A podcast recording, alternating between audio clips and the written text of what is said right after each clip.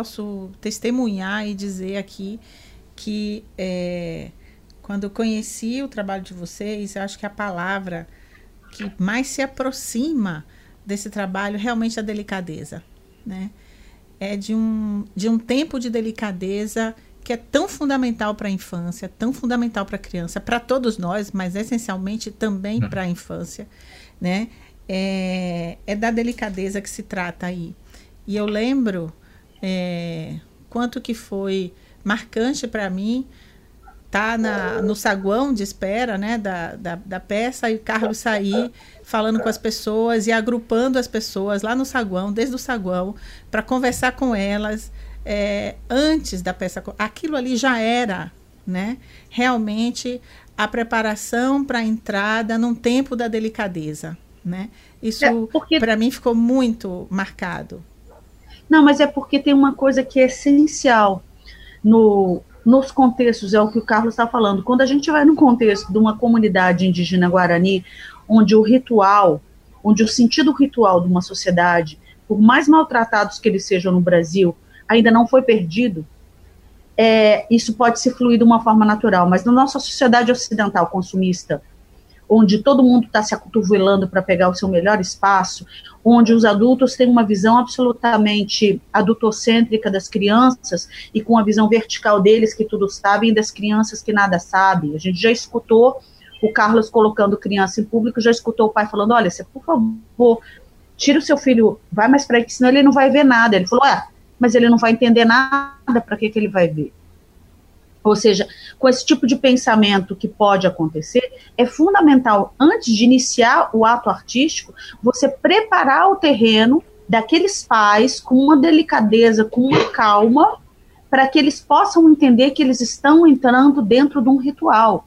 Porque num primeiro momento, assim que a gente começou a fazer teatro para bebês, a gente fazia umas temporadas que a gente fazia no final de semana para pais e bebês e durante a semana para creches que tinham um coletivo de uns 40 ou 50 bebês e dois ou três ou quatro adultos, professores no máximo. E eu ficava sonhando de fazer só com os bebês. O meu sonho era escolher todos os adultos e poder estar tranquilamente só com os bebês, porque os adultos atrapalham muito e muito ruído. Mas teve um momento que eu entendi que a arte se dá nesse triângulo artista, a criança e o adulto que o acompanha, seja o professor ou seja o adulto. E quando esse pai se emociona com o bebê no colo, o bebê se emociona mais, porque ele está vendo que o pai está emocionado.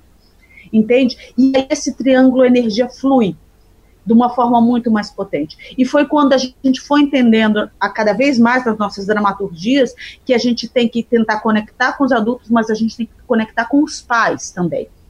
Tem que dar aquelas piscadinhas para trazer os pais para essa história toda e os professores. Então, isso não só na dramaturgia, no ato eu trabalho para o bebê e para o pai, como na entrada a gente prepara esse território para que possa acontecer um ritual coletivo de uma experiência onde todos juntos se emocionem. Eu acho que o grande mérito de se fazer teatro para primeira infância no país e no, e no, no mundo é de poder proporcionar para as famílias um espaço de um momento de poesia e de escuta, de delicadeza conjunta, em que pais e bebês possam se emocionar juntos. Muitas vezes os pais vão para o teatro esperando que vão assistir um espetáculo que é para os bebês e que não é para eles. E eles se surpreendem que quando chegam no espetáculo, eles também estão vendo uma obra de arte. E muitas vezes, quando a gente faz projetos na periferias, para situações, a gente leva a arte pra, pela primeira vez, não só para as crianças, mas para os adultos que as acompanham, porque muitas vezes são adultos que eles não iriam ao teatro. Mas eles vão ao teatro por causa do seu bebê, e vão pensando que é algo que não é para eles, que é para o bebê, e se surpreendem e se encontram com a possibilidade de um encontro estético com a linguagem artística das artes cênicas, que é algo absolutamente longe e, e, e novo para eles. Então, a gente faz um festival de teatro que já está agora na sétima edição, que se chama Festival Primeiro Olhar, que ele acontece aqui em Brasília e em São Paulo, porque é esse primeiro olhar, e é o primeiro olhar da criança e o primeiro olhar muitas vezes dos adultos que os acompanham. Que eu acho que os adultos, quando são pais, eles abrem como uma brecha, assim, de uma abre uma porta de sensibilidade do resgate da infância deles com a paternidade. Então, eles estão num espaço de vulnerabilidade para você poder reinserir eles num espaço de um pensamento mais poético. Uhum. Carlos. Para mim, essa, essa, essa digamos, é a palavra fundamental a que você falou e que Clarice explicou muito bem, que é a delicadeza. Eu daria alguns exemplos concretos para, para visualizar essa delicadeza. Também porque porque temos que desmitificar coisas que foram demonstradas como falsas, não? Uma, por exemplo, que é as capacidades sensitivas das crianças. Há pouco tempo atrás se pensava que uma criança nascia cega ou que nascia sem capacidade de eh, perceber a dor. Eh, então era operada sem anestesia, eh, ou que não era capaz de, de não só de perceber os, visualmente como perceber auditivamente, táctilmente. Isso não só foi desmitificado, sino que foram feitos muitos muitos experimentos dentro da barriga da mãe para perceber como como como a criança já tem sentidos que estão muito desenvolvidos. Por exemplo, o tato, por exemplo, o ouvido. E claro, uma criança que que escuta, hoje sabemos que escuta frequências eh, tem, tem um, um, um, lapso de frequências entre os graves e os agudos muito mais amplo que o ouvido adulto e muito mais amplo que ele mesmo passar na puberdade, isso já coloca os nossos eh, os sentidos deles numa capacidade mais sensível e, portanto, mais delicada, porque porque os barulhos eh, ferem mais, porque as, as, eh, as, as como falaria falaria eu as agressões sensitivas ferem mais. Não? E essa delicadeza é portada para coisas que, por exemplo, agora nem imaginamos. Falamos de coisas que já a ciência hum, está percorrendo. Mas daqui a uns anos aparecerão capacidades novas. Por exemplo, eu perguntei durante anos em muitas escolas, em muitas creches do mundo inteiro, para as educadoras, educadoras de educação infantil, se as crianças com que elas trabalhavam elas percebiam era, quando, quando elas tinham a regra, quando estavam em período de menstrual. Como, Clarice? Menstruadas, é isso. Menstruadas. E, hum, surpreendentemente, todas me falavam que sim, que as crianças percebiam essas mudanças energéticas. Perguntava também se os maridos percebiam, os companheiros sempre falavam que não, mas que as crianças sim. E isso colocava, sim, colo, colocava. Clarice fala que não, não? Eu estou vendo a Clarice não. Bom, sempre perceberam quando eu estava com TPM e eu não percebia, mas enfim, desculpa. A TPM sempre foi uma coisa, você está de TPM, ah! O que você está falando? Aí no dia seguinte, ah, verdade, mas, mas desculpa interromper o pensamento filosófico. Não, mas, mas é, é, porque, independentemente do fato de ser um, um tabu, é, coloca uma mudança energética importante, hormonal, de uhum. circulação do, sangue, do estado do ânimo. Evidentemente, todas essas coisas mudam a energia da pessoa. E o que eu estou falando é que é, se nós percebermos que tanto meninos como meninas têm capacidade para, para eh, percibir bem essa energia feminina, meninos e meninas, o nosso mundo mudaria, porque nós estar, estaríamos dotados como homens de uma capacidade de desenvolver uma sensibilidade maior à energia feminina que já temos nessas idades. E isso tra traria uma, uma relação entre, entre os homens e as mulheres em todas estas políticas de eh, machismo, género, enfim, todas estas, estas políticas que são difíceis de perceber, é porque quando você não, não, não dá lugar a essa energia, eu, eu já vi crianças sendo meninos dando de mamar mm, bonecas eh, com, com, um ano, um ano e meio. Enfim, há uma, uma possibilidade que é muito mais ampla e, portanto, que, que, que, que dá lugar a essa, essa energia. Que Sim. tanto homens e mulheres depois denostamos, não? E não, não faz parte, é um tabu como, como é. período. O, a, a regra ou a menstruação é o exemplo mais claro dessa, dessa falta de sensibilidade e dessa falta de delicadeza. Se nós fôssemos mais delicados nesses momentos com as mulheres, o mundo mudaria. Aham. Isso me faz lembrar uma frase que eu acho muito bacana de vocês. É, só os valentes têm medo. Não é isso? Só os Sim. valentes têm medo. Eu acho isso. A gente acabou de criar um. De uma, de uma potência é, enorme. Né? E aí aproveito para é, perguntar para vocês uh, o que não pode faltar nesse, nesse programa, né? Nesse bate-papo de adultos, é como é que aparece no trabalho de vocês a relação com as crianças que são consideradas crianças diferentes, crianças com dificuldades, crianças com algum tipo de.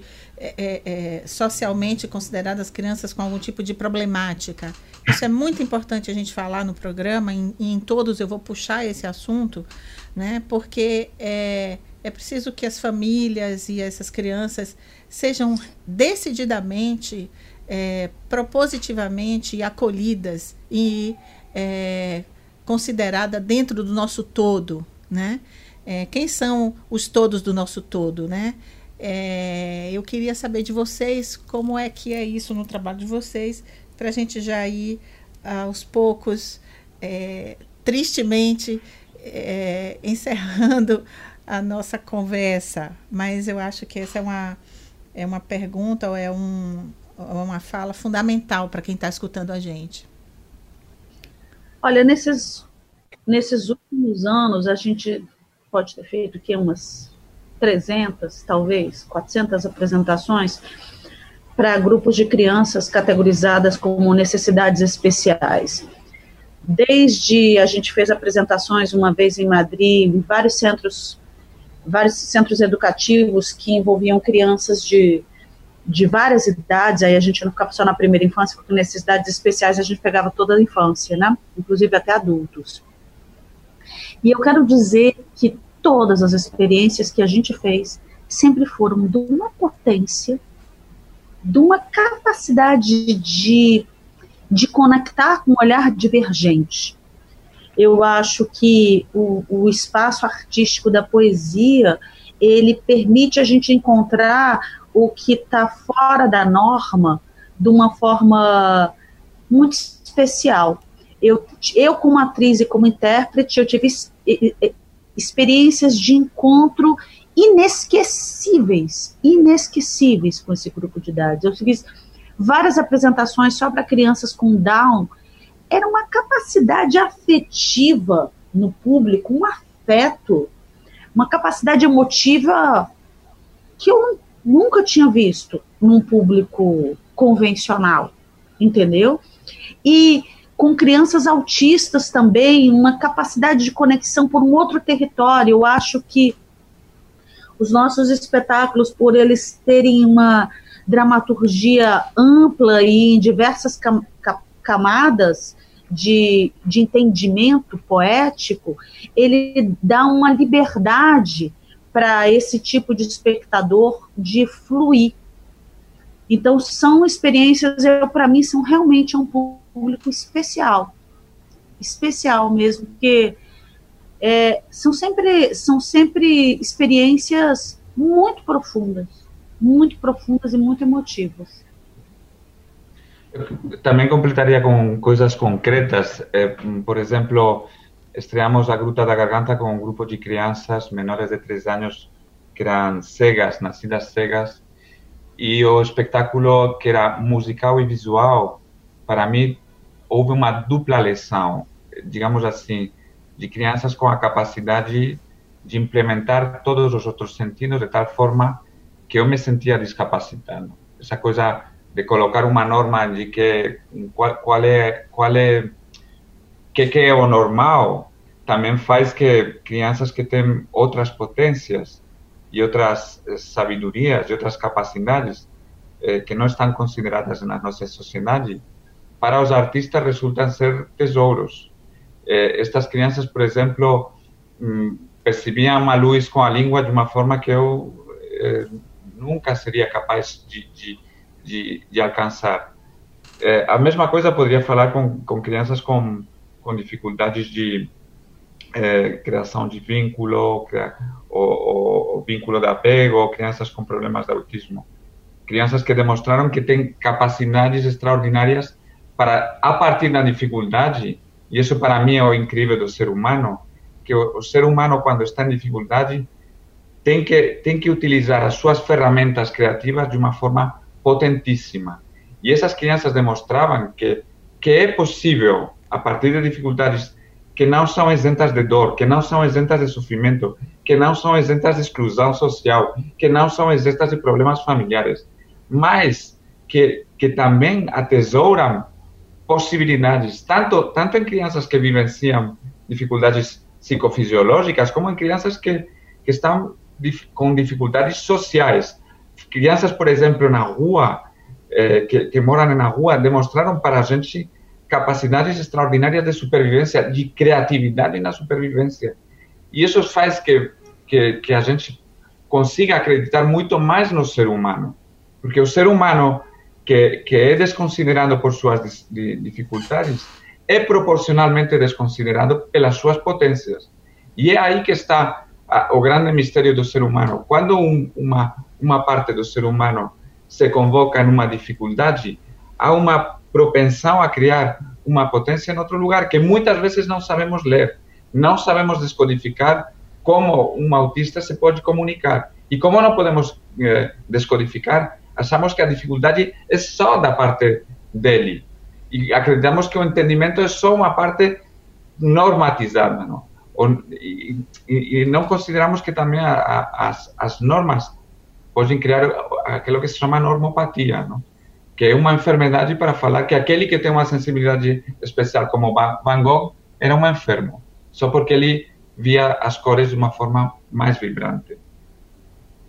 Uhum. Nossa. É, acabou o tempo. Não, isso é, é que deixa. É, eu tenho certeza que a gente conseguiu e que vocês conseguiram transmitir um pouco né, desse tempo da delicadeza e como que isso é, é fundante. Assim, como é que como é que a gente pode ser um ser humano sem isso, né? É, é até difícil de pensar. Da mesma maneira, como é que a gente pode ser um ser humano sem pensar na potencialidade da dificuldade, né? Assim, como que a gente pode imaginar que é, digamos, entre aspas, resolver uma dificuldade é extirpar ou excluir essa dificuldade do nosso é, é, é, convívio, né? Ou da nossa, da, da, da, nossa vida, né? Com ela mesma, né? Eu acho que a, a, arte, por isso que a ideia, né, do bate-papo com adultos, né? É começar pelas artes para falar da infância é uma, é uma estratégia para que a gente possa é, chegar mais perto né, das pessoas, sensibilizar é, numa ampliação de olhares, né? É, é, verdadeiramente numa ampliação de olhares para essa infância. Né? Eu costumo dizer aqui que se faz tanto pela infância, se faz tudo pela infância, tudo pela criança, mas essa criança mesmo está sendo muito pouco escutada, muito pouco vista, muito pouco é, entendida, como vocês estão falando para a gente. Hum? Muito pouco sonhada, muito pouco, muito pouco sonhada no sentido de, de, de, que o ser humano nasce com uma potência evolutiva que vai além das, das nossas gerações.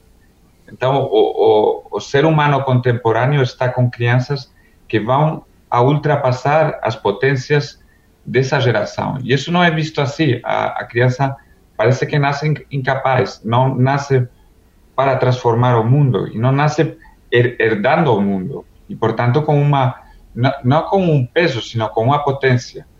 Eu, acho que quando você recalca a delicadeza, porque vivimos em um mundo com uma carência brutal de delicadeza uma, um, um, e uma necessidade ao mesmo tempo, que quando é regada um pouco de delicadeza, chega a primavera. E isso, isso é muito lindo, porque o ser humano só está esperando isso desde que nasce. Senão seria impossível, por exemplo, ver que crianças sordo-mudas inventam a linguagem de Libras e uma linguagem maravilhosa. E é uma invenção das crianças, não é uma invenção das academias de língua, não? Que isso muitas vezes esquecemos, não? Que são são linguagens eh, que, que são são linguagens expressivas que comportam toda uma, uma potência. Neste caso, a, a potência eh, da, da, da, expressão física, não com as mãos, por exemplo. Hum. Que incrível, incrível. Hum. Eu, eu sou um discapacitado de expressão, expressão corporal.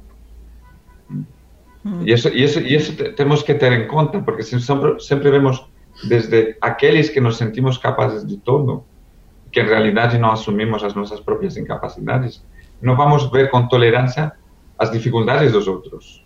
Vamos ver como se fossem um espelho das nossas próprias dificuldades. E é, é incrível, porque quando o ser humano se alia na delicadeza, a cooperação é muito mais potente e amorosa, não? Muito mais e muito mais efetiva, eu acho, muito mais efetiva que a competência, as capacidades de adaptação ao meio, enfim, a concorrência, que todos são valores muito bem estabelecidos na nossa sociedade, mas que concorrem com, com essa, esse, esse acolher que você falava, esse acolher com delicadeza, com amor, com, com uma capacidade de, de olhar o outro na sua potência, de olhar as latências e não só as evidências. Isso, seria importante também, porque a criança é um, é um, é um vulcão que pode é, é, eruptar ou erupcionar um dia, não? E, e nós só consideramos que, que, que, tudo que está por embaixo não existe. Isso é falso. Por embaixo existem muitas coisas que não vemos. e... Clarice. Nada. Pronto. Ficaram caladas. Gente, super. A Clarice podia falar, depois vocês se podem cortar, mas ela, ela fez um trabalho muito lindo sobre o medo. Foi o último espetáculo que ela fez, que é Canto do Medo. Que, que ela pode, pode falar coisas lindas. Pois é. Vamos fazer esse dia um tema. Desse dia um tema. Tá Aí eu volto à frase: é, só os valentes têm medo, né? Uh, maravilhoso isso, é maravilhoso, é maravilhoso. Eu agradeço muitíssimo, espero que a gente tenha conseguido, eu acho que sim, chegar até as pessoas no espaço, no cantinho mais delicado delas. E sugiro que todo mundo que está escutando a gente possa buscar vocês, a Casa Incerta, é, para ver né, o visual né, plástico, estético, lindo que é o trabalho de vocês é, enfim, do artista mesmo, né? Incrível isso. Quem quiser conhecer um pouco do nosso trabalho, pode entrar na nossa página web www.lacasincerta.com. Lá tem vídeos, tem textos.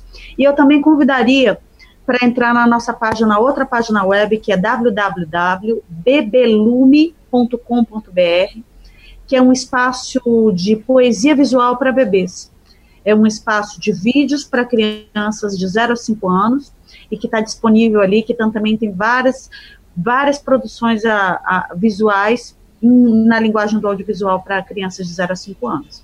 Cláudia, muito obrigada pela uhum. entrevista. É um prazer ter uma entrevistadora sensível, que a gente respeita tanto, que a gente sabe que tá que a gente está é, somando no que está se falando. É muito bom. Prazerzão estar aqui com você, tá? Você é de extrema delicadeza, Bom, e eu tô com saudade, hein? Até breve. É, a gente também. A gente também. tchau. A gente, a gente tá com saudade de, abraço. De abraço. tchau, tchau. Tchau, tchau. Beijo. Um beijo. Júlia sentada, Júlia em pé, Júlia mora num lugar sem. Oi, meu nome é João, tenho 13 anos, sou de Salvador E o livro que eu recomendo é Extraordinário, de R.J. Palácio. Meu nome é Catarina, eu tenho 9 anos e sou de Salvador. E o livro que eu queria indicar é Harry Potter e a Pedra Filosofal. A autora é J.K. Rowling. Oi, tia Cap. Eu sou a Beatriz e eu moro em São Luís. Eu tenho três anos e meio. Eu vou indicar o livro da Menina Bonita do Lar de Fita. Machado. Ana Maria Machado. Ana Maria Machado. Ficha técnica. Música. Luciano Salvador Bahia. Desenho Menina da Jujuba. Renato Barreto. Lema central. Se seu olhar muda, tudo muda. Fernando Passos, Engenho Novo. Assistente, Luísa Guerra. Produção, José Bittencourt Júnior. Estúdio, Alex Carlyle. Mas passa as férias na maré.